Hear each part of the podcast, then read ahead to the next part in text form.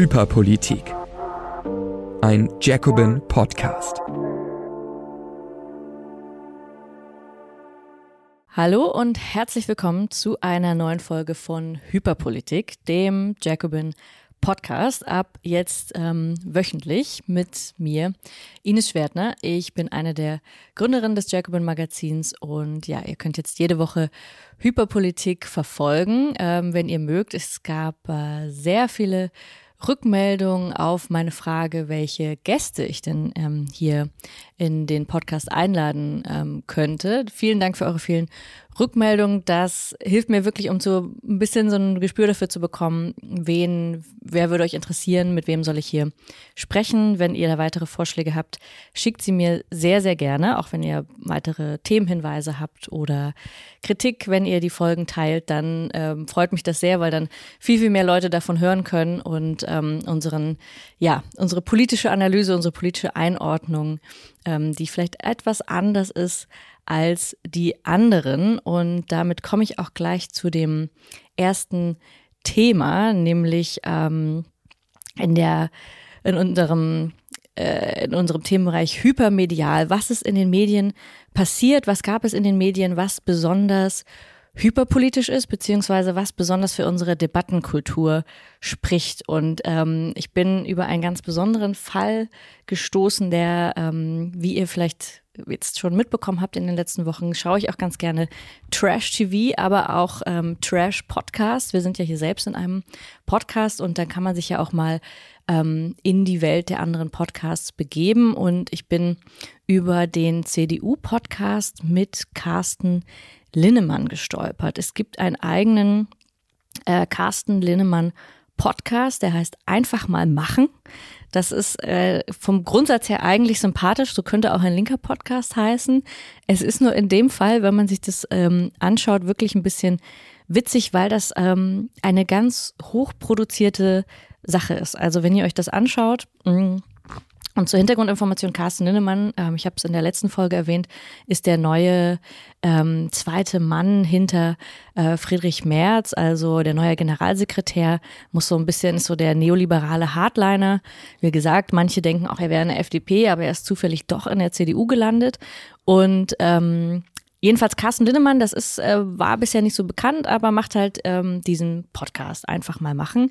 Gibt's jetzt schon äh, die siebte Folge, ist äh, da gerade rausgekommen.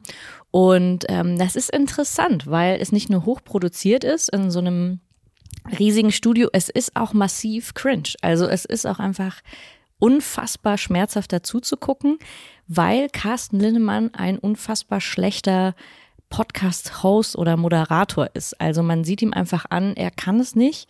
Aber die CDU denkt sich natürlich, wir müssen das jetzt auch tun. Das ist irgendwie cool, das jetzt zu machen. Und äh, was daran besonders ist, ist, dass die Rollen verdreht sind. Nämlich, dass Carsten Linnemann sich ähm, andere CDU, ich will nicht sagen Größen, aber andere CDU-Personen äh, mit einlädt. Zum Beispiel war in einer Folge Philipp Amthor und Caroline Bosbach. Caroline Bosbach ähm, die Tochter von Wolfgang Bosbach. Also da ist man im, ich sag mal, rechten CDU-Flügel unter sich in einer Folge. Das ist natürlich vollkommen legitim, ähm, dass man sowas macht. Aber interessanterweise, er lädt auch ähm, zum Beispiel andere Expertinnen und Experten ein. Jetzt zuletzt war eben der ähm, äh, in Anführungszeichen Philosoph Richard David Precht, wo äh, Carsten Linnemann ihn dann vorstellt und sagt, das ist ein Philosoph, über den wird man noch in 200, 300 Jahren reden. Also Precht, Hegel, ähm, vollkommen ähm, ja gleiche Liga nach der CDU.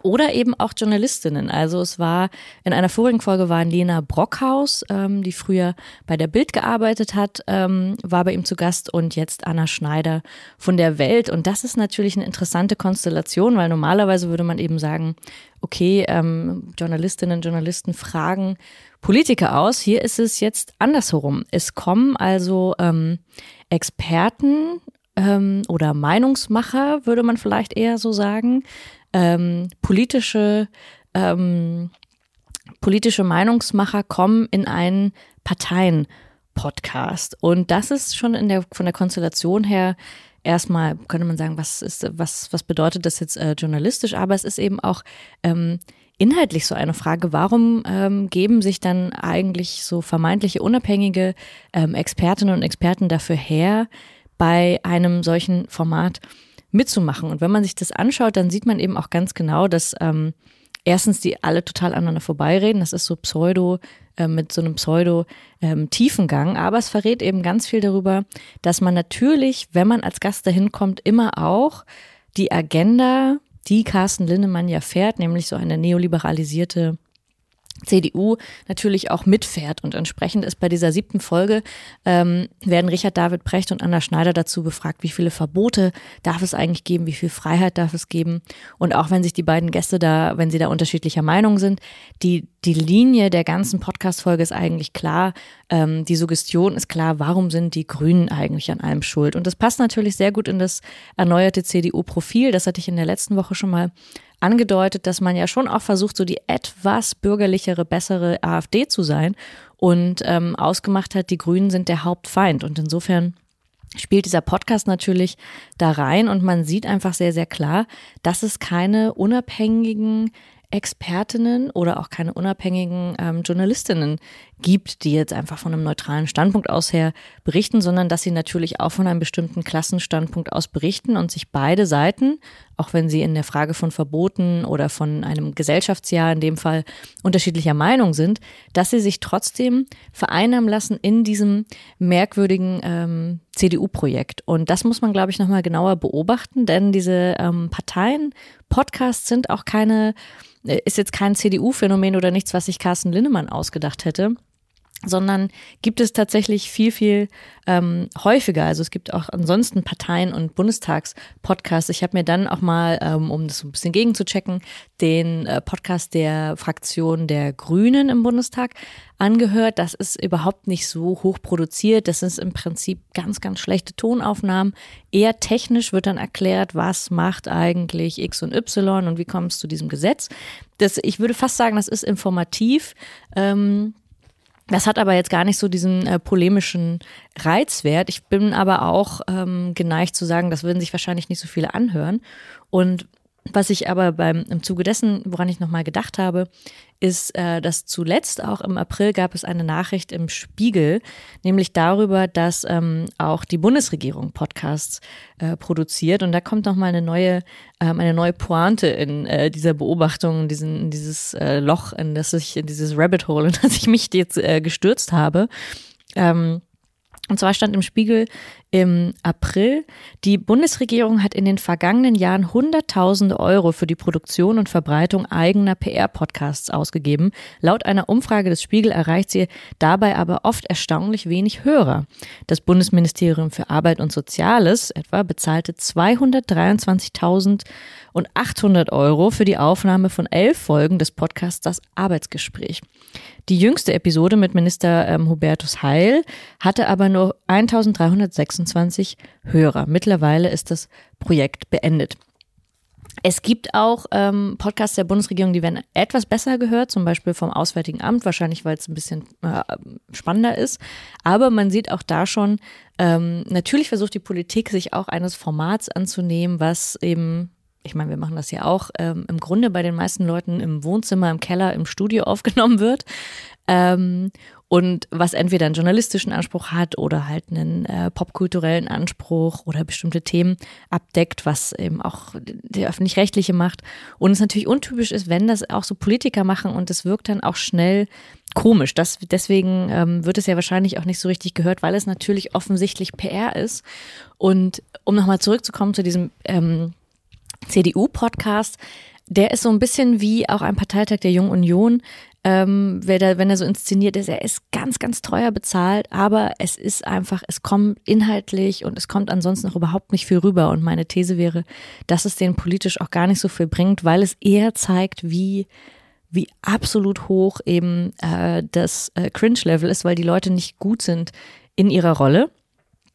Aber wie gesagt, um da nochmal äh, zum Punkt zu kommen, dass gleichzeitig das politisch total fragwürdig ist und einfach zeigt, dass äh, Parteien auch in diesem Medienkonsum, in diesem hyperpolitischen Medienkonsum versuchen, ähm, ihre Nachrichten, also ihre, ähm, ihre Framings in dem Fall, ähm, die, die Grünen sind an allem schuld, mit jedem äh, Format versuchen durchzudrücken und dass das eben auch ähm, ja, vermeintlich äh, neutrale ähm, Expertinnen und Experten auch unterstützen. Da muss man sofort immer äh, skeptisch werden. Ihr könnt es euch mal angucken, wenn ihr ähm, ja, Bauchschmerzen kriegen wollt, dann ähm, schaut da gerne mal rein. Wenn ihr keine Bauchschmerzen ähm, kriegen wollt, wenn ihr auch mal was Gutes äh, sehen wollt im Leben, kann ich, bevor ich jetzt gleich zu unserem Hauptthema komme, kann ich euch sehr unsere ähm, Socialism-Konferenz empfehlen, denn die findet in diesem Jahr ähm, statt vom 30. September bis zum 1.10. Hier ist die wunderschöne Anzeige dafür in der aktuellen Ausgabe. Und es kommen wie beim letzten Mal ähm, viele, viele tolle Gäste, internationale Gäste aus allen Ländern zu sehr, sehr wichtigen Themen, strategische Fragen ähm, der Linken global, aber auch der europäischen Linken. Und ich kann euch nur sagen, beim letzten Mal waren es ähm, großartige Debatten. Die Räume waren übervoll und ähm, versucht noch schnell euch ein Ticket zu sichern. Es ist wie beim letzten Mal findet es in Berlin statt. Wie gesagt, vom 30.09 ähm, bis zum 1.10. zwei volle Tage unter www.socialism.berlin äh, könnt ihr euch die Tickets da sichern und wir werden dann im Laufe der Zeit auch die, äh, ja, die Gäste und den, ähm, den Ablaufplan und so weiter halten euch dann natürlich auf dem Laufenden. Also Socialism in Our Time, ähm, das ist vielleicht die etwas nettere Variante von ähm, einfach mal machen. Und jetzt komme ich zu einem Thema, das ein bisschen jetzt im Sommerloch, äh, wir, wir befinden uns ja immer noch im Sommerloch, ein bisschen untergegangen ist und ich deshalb das nochmal aufrollen wollen würde. Ähm, ich nenne das mal so, die Mindestlohnerhöhung von 41 Cent ist so in etwa das Wildschwein unter den Löwinnen. Also ihr habt ja vermutlich auch mitbekommen, dass hier in Berlin ein ähm, Pseudo-Löwe rumgelaufen ist. Es stellte sich heraus, es war ein Wildschwein. So in etwa könnte man auch ähm, die Nachricht zum Mindestlohn interpretieren, weil einfach viele, viele Medien diese ähm, Mindestlohnerhöhung, die wirklich eine Frechheit ist, also 41 Cent ähm, Respekt sind im Verhältnis zu der, zu der Inflation ähm, tatsächlich eher ein Reallohnverlust. Also man kann gar nicht von, ähm, ja, es ist natürlich formal eine Erhöhung, aber es ist real eigentlich ein Verlust.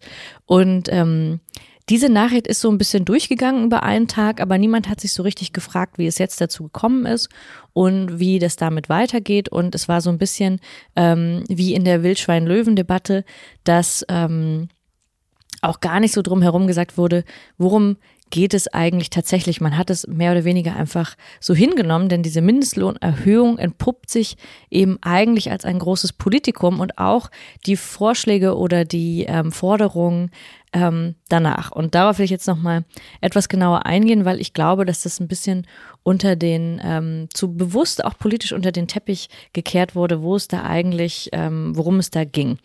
Vielleicht nochmal ähm, zur Vorgeschichte der Mindestlohnkommission, weil das wirklich sehr, sehr ähm, interessant ist. Man denkt ja manchmal so, es gibt Kommissionen und die ähm, die gibt es dann einfach und man bekommt das Gefühl, die gibt es schon immer und so war es auch schon immer. Das ist natürlich aber Quatsch. Das ist ganz häufig so, dass auch Politiker so tun, als wären die Dinge schon immer so gewesen und das wäre es ganz natürlich, dass einfach eine Kommission von gerade einmal sieben Leuten darüber entscheiden, wie hoch der Mindestlohn in einem Land sein soll. Und niemand weiß, wie das eigentlich zustande gekommen ist und warum es so kam. Deswegen nochmal zur Vorgeschichte. Der Mindestlohn musste eingeführt werden, weil ähm, die Agenda-Politik unter Rot-Grün eigentlich selbst erst einen so großen Niedriglohnbereich geschaffen hat, dass er nötig geworden ist. Davor gab es viel, viel stärker auch tarifgebundene Löhne, also auch die, die Vormacht der Gewerkschaften darum zu kämpfen. Das hatte man gar nicht in Frage gestellt. Und die Tarifautonomie, also ähm, eben dieses Recht der Gewerkschaften, um höhere Tarife zu kämpfen, aber auch der Arbeitgeberseite, ähm, da miteinander zu verhandeln, wird im Grunde von beiden Seiten immer als sehr, sehr hohes Gut anerkannt, war auch bis dahin. das ähm, war eben so in diesem ja eher sozialstaatlichen Gleichgewichtsgedanken, in so einem korporatistischen Gedanken. Da ähm, werden die Seiten, ähm, würden sich ähm, gegenseitig ähm, ver verhandeln eben. Dann ist aber eben etwas passiert durch die Agenda-Politik, dass dieser ähm, Niedriglohnbereich ja politisch geschaffen wurde. Also dass durch die Deregulierung und Flexibilisierung, wir beschreiben das in dem, ähm, in dem Buch ähm, genug, warum wir einen politischen Kurswechsel brauchen, sehr, sehr ausführlich, wie diese Agenda-Politik durchgesetzt wurde und was es insbesondere mit den Löhnen gemacht hat. Gerhard Schröder hat einmal ganz stolz gesagt, ähm, wir werden, äh, wir haben einen der größten Niedriglohnsektoren in Europa geschaffen. Und das ist passiert und deswegen ist der Mindestlohn die politische Folge daraus, weil man Jahre später erkannt hat, dass ähm, Menschen unter wirklich Löhnen arbeiten müssen, die eigentlich überhaupt nicht zum Leben reichen und die sowieso in die Altersarmut führt. Also ich habe zu einem Zeitpunkt, als ich angefangen habe zu arbeiten, für 5,50 Euro die Stunde gearbeitet und das hat sich irgendwann erhöht ich weiß nicht mehr wieso, aber es hat sich irgendwann erhöht auf 6,25 Euro. Das war das höchste der Gefühle, was man äh, damals in der Gastronomie, was ich damals verdient habe. Und ähm, es war klar, unter solchen ähm, Stundenlöhnen, damit kann kein Mensch eigentlich wirklich überleben oder die Miete zahlen. Insofern musste irgendwann ähm, auch auf, auf politischen Druck hin der Mindestlohn eingeführt werden. Und das wurde gemacht über diese Mindestlohnkommission. Die ist 2014 eingesetzt worden, eine siebenköpfige Kommission. Und man muss bei Kommissionen eigentlich immer sofort skeptisch werden. Das habe ich jetzt in vielen, vielen politischen Jahren gelernt, ähm, dass eine Kommission, die auch vermeintlich neutral ist, immer politisch besetzt ist und immer klar ist, zu welchem Zweck wird sie eingesetzt und wer ist da drin, ist sehr, sehr entscheidend. Und der Zweck war eben hier politisch eine, ein Konflikt, den es gibt zwischen ähm, Kapital und Arbeit, stillzulegen, politisch stillzulegen in einer siebenköpfigen Kommission, die zu drei Seiten aus eher einer ähm, arbeitgebernahen Seite, so würde man ja in diesem Sprech immer sagen, und einer Arbeitnehmer ähm, nahen Seite, also eher von den Gewerkschaften besetzt ist. Und dann, das ist halt der Clou, der wird jetzt auch wichtig für die Mindestlohnerhöhung, gibt es eine Vorsitzende dieser Kommission. Und im Zweifel, wenn es einen Patt gibt zwischen diesen ähm, zwei Partnern, a drei Personen, entscheidet eben die Vorsitzende. Und genau das ist in diesem Fall jetzt passiert. Der Mindestlohn ähm, sollte oder wurde jetzt äh, laut Mindestlohnkommission erhöht von 12 Euro auf 12,41 Euro. Und das gegen die Stimmen der Gewerkschaftsseite. Also die drei äh, Gewerkschafterinnen und Gewerkschafter haben gesagt, das reicht nicht, das ist nicht mal ein Inflationsausgleich. Und dann hat die äh, Vorsitzende, die ähm, früher mal bei der Bundesagentur für Arbeit tätig war, ähm, hat sich dann aber auf die Seite der Arbeitgeber geschlagen. Und so sind diese 41 Cent dabei ähm, rausgekommen. Und ähm, wie äh, Lukas Scholle auch in einem Jacobin-Artikel, den ich euch gerne verlinke, schreibt, ähm, also die Mindestlohnkommission der Bundesregierung schlägt vor, den Mindestlohn von gegenwärtig 12 Euro für 2024 auf 12,41 Euro und dann für 2025 auf 12,82 Euro anzuheben. Das sind Erhöhungen von 3,4 beziehungsweise 3,3 Prozent und das bei einem Mindestlohn, der sowieso schon so niedrig ist und einer Inflationsrate, die deutlich oberhalb der ähm, angedachten Erhebung liegt. Also selbst wenn wir jetzt eine niedrigere Inflation haben, aber wenn es immer noch im Schnitt eine Inflation ähm, gibt von ähm, vier bis fünf Prozent, dann kann sich jetzt jeder ausrechnen, dass das eben ein Reallohnverlust ähm, eigentlich bedeutet. Und jetzt kommt eben äh, der, der große Witz daran. Nicht nur, dass diese Mindestlohnkommission halt so vorgibt, ja, so muss es jetzt gemacht werden.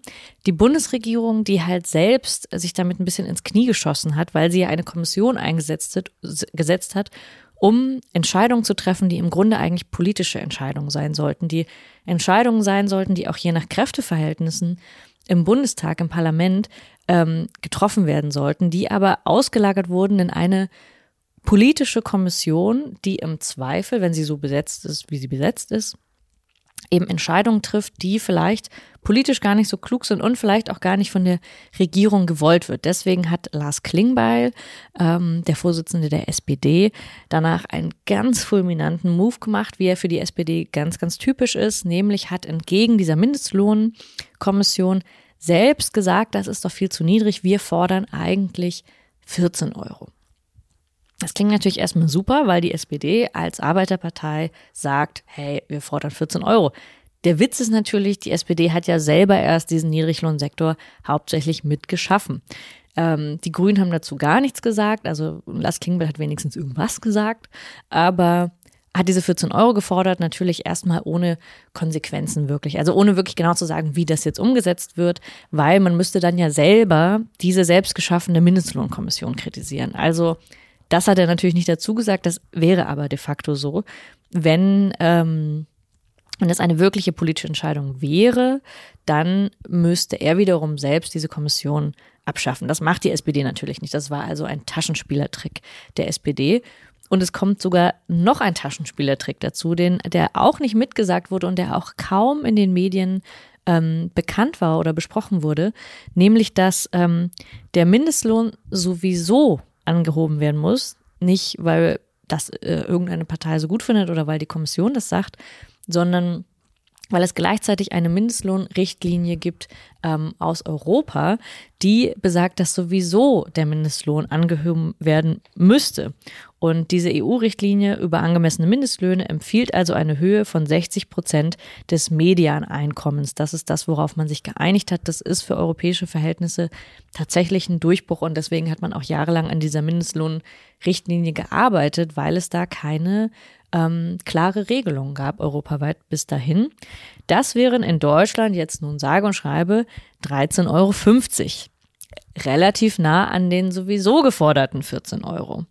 Und um Altersarmut tatsächlich zu verhindern, ähm, fordern Sozialverbände eigentlich schon zu, lange schon äh, 14 Euro. Das heißt, ähm, das, was Lars Klingbeil da äh, vorgeschlagen hat, wo man so denkt, der ist ja todesmutig, geht er jetzt ähm, vor gegen diese Mindestlohnkommission, ist etwas, das die Bundesregierung sowieso umsetzen muss bis zum Herbst kommenden Jahres. Also wenn sie nicht gegen diese Mindestlohnrichtlinie verstoßen will, was natürlich der komplette Wahnsinn wäre. Insofern ähm, muss die Bundesregierung sowieso handeln, entgegen dieser Kommission. Und sie muss sowieso, wenn sie in die Nähe des Medianeinkommens kommen will, 13,50 Euro, muss sie also ohnehin auf die Nähe von 14 Euro kommen.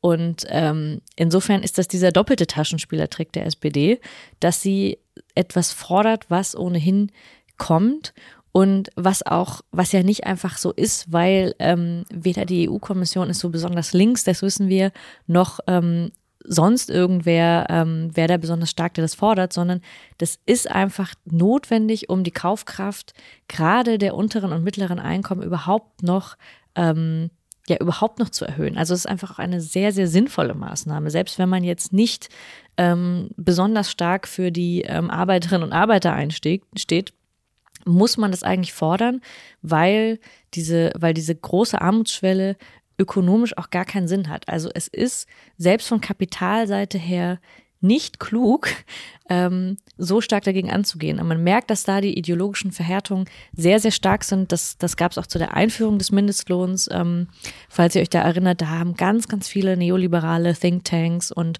Politiker gesagt, wenn oder auch Konservative, wenn der Mindestlohn eingeführt wird, dann gehen ganz viele Jobs flöten, dann werden ganz viele Firmen pleite gehen.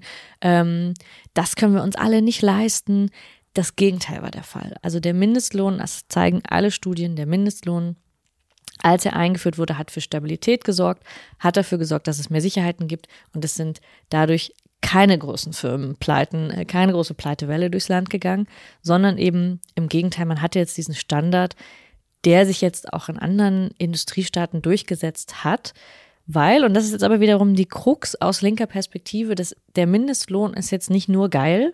Und auch wenn die Linke zum Beispiel auch einen Mindestlohn von 14 Euro fordert, dann ist das auch eher ähm, ein defensiver Move. Dann ist das eher auch ein defensiver Schritt weil man sich schon angepasst hat an die Verhältnisse, dass man sowieso diesen Mindestlohn braucht. Auch für die Gewerkschaften ist das eine sehr, sehr paradoxe Geschichte, weil, das habe ich ja am Anfang gesagt, eigentlich der, ähm, der normale Modus, ähm, um Lohnerhöhung zu kämpfen, wäre, über Streiks, über die Organisierung und dann über Tarifauseinandersetzungen.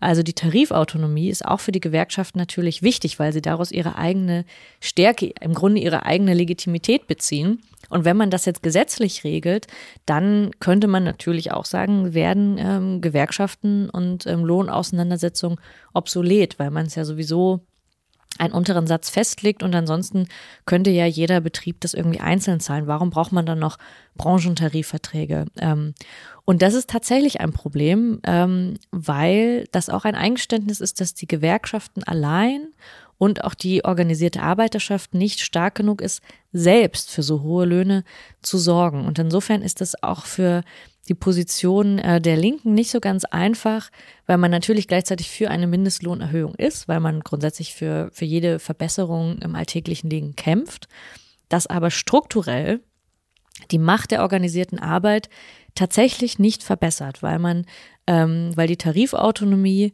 ähm, so sehr sie auch eigentlich ein, ein, Konstrukt ist, das im Kapitalismus eher die Seite der Arbeit ähm, benachteiligt, aber natürlich gleichzeitig auch die Möglichkeit hat, dass starke Gewerkschaften auch über dem, was jetzt zum Beispiel eine Mindestlohnkommission ähm, erreichen würde, auch über dem erreichen kann. Also starke Gewerkschaften können natürlich weitaus über 14 Euro ähm, Branchenlöhne erreichen. Schwächere Gewerkschaften wie zum Beispiel die Gewerkschaft Nahrung und Genuss, ähm, ich habe es gesagt, äh, mit den äh, Löhnen in der Gastronomie haben es natürlich schwerer und profitieren eher ähm, von, den, von den Mindestlöhnen. Und das ist natürlich trotzdem ähm, nicht so eine ganz einfache Sache. Deswegen kann man jetzt auch nicht sagen, das ist einfach nur ähm, richtig, einen höheren Mindestlohn zu fordern, sondern man muss sich gleichzeitig auch immer strategisch überlegen, ähm, wie kann man trotzdem die Lohnkämpfe in den Gewerkschaften, die unabhängig von dieser Mindestlohnkommission stattfinden, wie kann man die auch stärken, damit man nicht mehr von dieser Kommission abhängig ist? Und wie kann man gleichzeitig diese Kommission auch kritisieren, weil, um es nochmal zu sagen, sie ist politisch eingesetzt, sie hat eine politische Funktion, sie ist nicht gleich verteilt. Ähm, einer der ökonomischen Berater, also es gibt zwei, einer ist Tom äh, Krebs, eher, eher äh, links äh, Keynesianer und ähm, der andere, Lars Feld, ist eigentlich der Berater von Christian Lindner. Also das ist natürlich als äh, Ökonom, das ist natürlich auch keine neutrale Position. Und deswegen ähm, ist es immer, immer zu hinterfragen, wenn solche Kommissionen eingesetzt werden. Und man muss eben auch bei solchen Vorschlägen, gerade wenn sie von der SPD kommen, immer sehr, sehr vorsichtig sein bei den 14 Euro. Sie ist, sie sind insofern eine Falle, als dass sie wirklich nur nachholend das aller, aller Mindeste sind, was man bekommen muss, um zu überleben, um keinen Reallohnverlust zu haben. Und es ist, erstens ist es nicht genug und zweitens ist es auch wirklich nicht mal das Mindeste. Wenn man diesen Lohn hat und 45 Jahre einzahlt in die Rentenkasse, lebt man immer noch in Altersarmut. Das heißt, ist, kann nicht das sein, wofür wir als Linke letztendlich kämpfen, auch wenn wir dafür kämpfen, dass es das gibt. Ähm, insofern lohnt es sich bei dieser Mindestlohnkommission einmal tiefer zu gucken, wie immer. Und es lohnt sich auch, alle Institutionen, die dieses Kapitalarbeitsverhältnis regeln, grundsätzlich zu hinterfragen und sich als Linke auch immer zu fragen, ähm, was wären dann eigentlich unsere Forderungen, die weitergehen und die die strukturelle Macht der Arbeiterschaft ähm, stärken. Das heißt, die äh, Forderungen nach 14 Euro allein sind es leider nicht. Ja, so viel äh, zur, zum ähm, Mindestlohn. Ich hoffe, euch, äh, ich hoffe erstmal, dass ihr mehr als Mindestlohn äh, verdient und dass ihr jetzt angespornt seid, auch äh, für mehr als 14 Euro in die Stunde zu kämpfen. Mhm. Jetzt habe ich überlegt, für was ich noch äh, Werbung machen sollte in dem zweiten Schritt. Ich weiß es gar nicht mehr. Ähm, beim letzten Mal hatte ich euch schon gesagt, dass ich äh, vorhabe, jetzt bei jeder Folge auch etwas mit etwas Positivem zu enden, weil jetzt habe ich schon wieder so viel ähm, über den politischen Alltag erzählt, der eher deprimierend ist und auch habe am Anfang mit dem äh, CDU-Podcast begonnen. Ich weiß, das ist ähm, immer lustig, über etwas zu sprechen, was ähm, eher so Trash ist, aber ich will euch zum Ende hin wenigstens auch ein, ein äh, etwas Positives sagen, einen Tipp geben für etwas, was wirklich äh, qualitativ anders ist und was auch aus diesem hyperpolitischen Strudel von tagtäglichen Nachrichten ein bisschen rauskommt und den Horizont erweitert. Und weil wir jetzt heute über äh, Podcast sehr viel gesprochen haben, also weil ähm, ich euch jetzt diesen CDU-Podcast äh, äh, nicht empfohlen habe, sondern anti-empfohlen habe, will ich euch noch einen guten Podcast oder gute Gespräche empfehlen, wenn ihr wenn ihr Zeit habt in den nächsten Wochen. Das ist einerseits es ist eine neue Folge rausgekommen des ähm, Podcasts von David Harvey, den ich euch wirklich ans Herz legen kann. Der ist ähm, auf Englisch leider. Also wenn ihr ähm, zumindest Englisch gut äh, verstehen könnt, ist das trotzdem was für euch, weil David Harvey, einer der bekanntesten ähm, Marxisten ähm, würde ich sagen, dem es, äh, bei dem es sich immer lohnt, äh, zuzuhören. Das ist halt ein sehr, sehr älterer Mann, der ähm, ganz geschmeidig wie so ein Opa ins Mikrofon ganz viele Grundlagen, marxistische Grundlagen in wirklich einer tollen Art und Weise erklärt. Also man hat in 45 Minuten ähm, seiner Anti-Capitalist Chronicles hat man ähm, so viel mehr Grundsätzliches gelernt, genau über dieses Kapital-Arbeitsverhältnis, worüber ich gerade gesprochen habe, dass man viel, viel besser, wenn diese Dinge passieren, tagesaktuell, politisch, dass man es viel, viel besser, viel grundsätzlicher einordnen kann. Also jede Folge, und die sind natürlich absolut zeitlos, jede Folge dieses Podcasts von ähm, David Harvey lohnt sich allemal, wenn ihr ähm, Englisch sprecht und zuhören könnt, dann ist es ähm, wirklich wunderbar. Und ähm, falls das jetzt ein bisschen, also weil es ist wirklich auch, also das kann man beim, beim Abwaschen hören, aber es ist schon ziemlich voraussetzungsvoll, etwas zugänglicher und aber auch sehr, sehr großartig in den letzten Wochen wurde es auch schon viel geteilt. Ich sage es trotzdem nochmal, ähm, das Gespräch von Adam Toos, einem ähm, Wirtschaftshistoriker bei äh, Thilo Jung, bei äh, Jung und Naiv und da ist es auch ein dreistündiges Gespräch, äh, muss man auch ein bisschen, ein bisschen Zeit mitbringen. Also man kann entweder ins Kino gehen und sich äh, einen langen Kinofilm angucken oder man guckt sich Adam Toos an. Ähm, das kann man wirklich wunderbar neben, also nebenbei hören, nicht nur zu seiner ähm, interessante Biografie, was sein äh, Großvater gemacht hat, sondern eben auch sehr, sehr gut über die Schuldenbremse, über Inflation, über Industriepolitik. Also er hat da einfach Adam Tooze ist einer, wir hatten ihn auch äh, schon mal bei Jacobin in einer Ausgabe, einer der sehr wenigen, die, weil er historisch auf ökonomische Entwicklungen schaut und eben nicht nur auf dieses tagesaktuelle, ganz, ganz gut einordnen kann, was für große Wellen es auch gibt. Und der, er war dann auch in, ähm, bei Markus Lanz zuletzt und der auf brillante Art und Weise diese ähm, Schuldenbremse und diese falsche Form der Freiheit, wie sie die FDP propagiert, einfach ganz, ganz schnell in die Tonne werfen kann. Und etwas, was man, also ein, ein Handwerkszeug, ein argumentiv, argumentatives Handwerkszeug, was man immer gut gebrauchen kann, ähm, bietet er auf einfach ganz zugängliche und charmante Art und Weise. Also ich kann dieses Gespräch mit Adam Toos nur empfehlen. Wenn ihr, nachdem ihr sieben Folgen CDU-Podcast gehört habt, also wieder ähm, auferstehen wollt, dann ähm, ja, hört euch doch das auch nochmal an.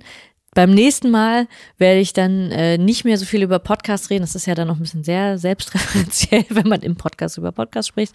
Also beim nächsten Mal gehe ich dann vielleicht wieder ähm, etwas stärker auf die klassischen ähm, Medien ein. Da schaue ich dann mal. Ich freue mich auf jeden Fall, wenn ihr auch beim nächsten Mal wieder dabei seid. Wie gesagt, ähm, schickt mir gern immer Rückmeldungen oder Hinweise oder Kritik, alles, was ihr ähm, jetzt auch zu dem etwas äh, neuerlichen Format, zu dem wöchentlichen Format, welche Gedanken ihr dazu habt. Ich freue mich darüber sehr und ich freue mich sehr, wenn ihr die Folgen teilt ähm, mit Menschen, wenn ihr wenn ihr auf äh, das Like klickt, weil das hilft natürlich sehr, auch diesen Podcast weiterhin bekannter zu machen und ihn weiterhin zu produzieren.